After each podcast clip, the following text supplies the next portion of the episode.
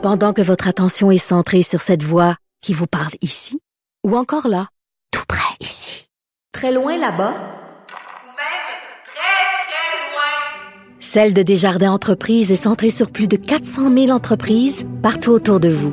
Depuis plus de 120 ans, nos équipes dédiées accompagnent les entrepreneurs d'ici à chaque étape pour qu'ils puissent rester centrés sur ce qui compte, la croissance de leur entreprise.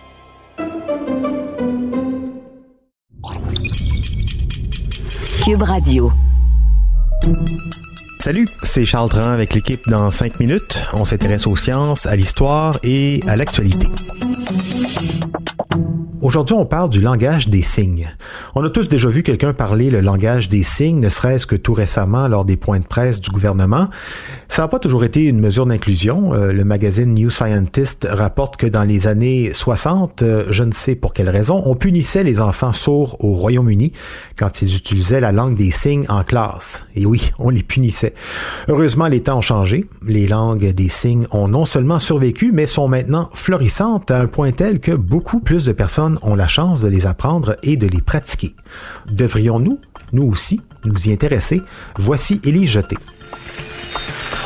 Au Canada, il existe deux langues des signes légitimes. La langue des signes américaine, ASL, et la langue des signes québécoise, LSQ. Il y a aussi un dialecte régional, la langue des signes des maritimes, MSL. Le terme langue des signes ne se réfère qu'à ces dernières et aux véritables langues sourdes d'autres pays, les langues des signes britanniques, langue des signes françaises par exemple. Pour certaines personnes sourdes ou pour les enfants de parents sourds, c'est la première langue qu'ils acquièrent. Aux États-Unis, plus d'étudiants de premier cycle et de cycle supérieur se sont inscrits à des cours de langue des signes américaines, ASL, qu'à des cours d'allemand chaque année depuis 2013. On peut dire que ça gagne en popularité. En Angleterre, le ministère de l'Éducation a un projet de programme pour les étudiants de 14 à 16 ans qui pourrait entrer en vigueur plus tard cette année. Le langage des signes deviendrait une option de langue moderne aux côtés du français, de l'allemand, de l'espagnol et du chinois, par exemple. L'Écosse et le Pays de Galles ont également des programmes de ce type en préparation.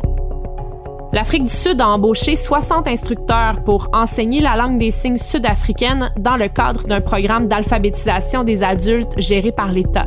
Et la langue des signes jamaïcaine a été introduite dans le programme national jamaïcain l'an dernier. L'essor des langues des signes devrait être salué pour de nombreuses raisons, notamment pour les avantages cognitifs que leur apprentissage apporte. Plusieurs études ont montré que les personnes entendantes qui apprennent les langues des signes réussissent mieux dans les tâches nécessitant des capacités de transformation spatiale. On prendrait donc de meilleures décisions quand vient le temps de trouver un chemin ou de changer de direction. Dans les langues des signes, l'espace fait partie intégrante de la grammaire. Les verbes, les noms et les pronoms utilisent l'espace dans lequel ils se trouvent comme faisant partie de leur signification. Une série d'expériences menées par Marilou Versellotti à la Ball State University dans l'Indiana a également révélé que les étudiants adultes en ASL avaient des compétences améliorées en matière de traitement du visage qui sont essentielles à la lecture des émotions. Apprendre une langue des signes peut aussi être instructif. Dans une étude d'un an sur les enfants d'âge préscolaire menée par Amy Brereton à l'Université Trinity à Washington, les enfants entendants qui apprenaient l'ASL ont acquis une plus grande appréciation de la diversité culturelle comme cela a été déterminé par des observations et des entretiens en classe. Une partie de la beauté de l'apprentissage des langues parlées et signées, c'est que vous n'avez pas besoin de les parler couramment pour qu'elles vous offrent des avantages. Un récent projet de la British Academy, mené par Ben Wall, qui est professeur au University College de Londres, a montré des avantages en ce qui a trait à notre conscience sociale, à notre créativité et notre compréhension des mathématiques. En fait, il explique dans le magazine New Scientist qu'avec son collègue Lee Wei, il a compris que l'apprentissage des langues façonne les fonctions mentales que vous utilisez dans une gamme d'autres domaines. Les langues des signes sont aussi riches culturellement. Jusqu'aux années 80, beaucoup de personnes sourdes devaient essentiellement exister au 19e siècle. Pas de téléphone, pas de radio, pas de télévision. Mais dans de nombreux pays, les clubs sociaux, les réseaux et les groupes de défense des signataires sourds ont donné naissance à une gamme variée de langues vernaculaires.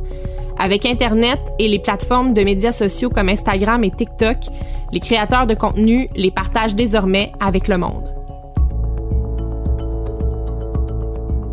Ouais, et euh, en terminant, pour ceux qui se posaient la question, la langue des signes en tant que telle n'est pas une langue universelle. Chaque pays possède sa propre langue des signes, comme les milliers de différentes langues parlées par les entendants dans le monde entier. Donc, un japonais qui parle la langue des signes japonaise ne comprendra sans doute pas beaucoup plus un interlocuteur qui parle la langue des signes québécoise que deux personnes qui parlent avec la voix.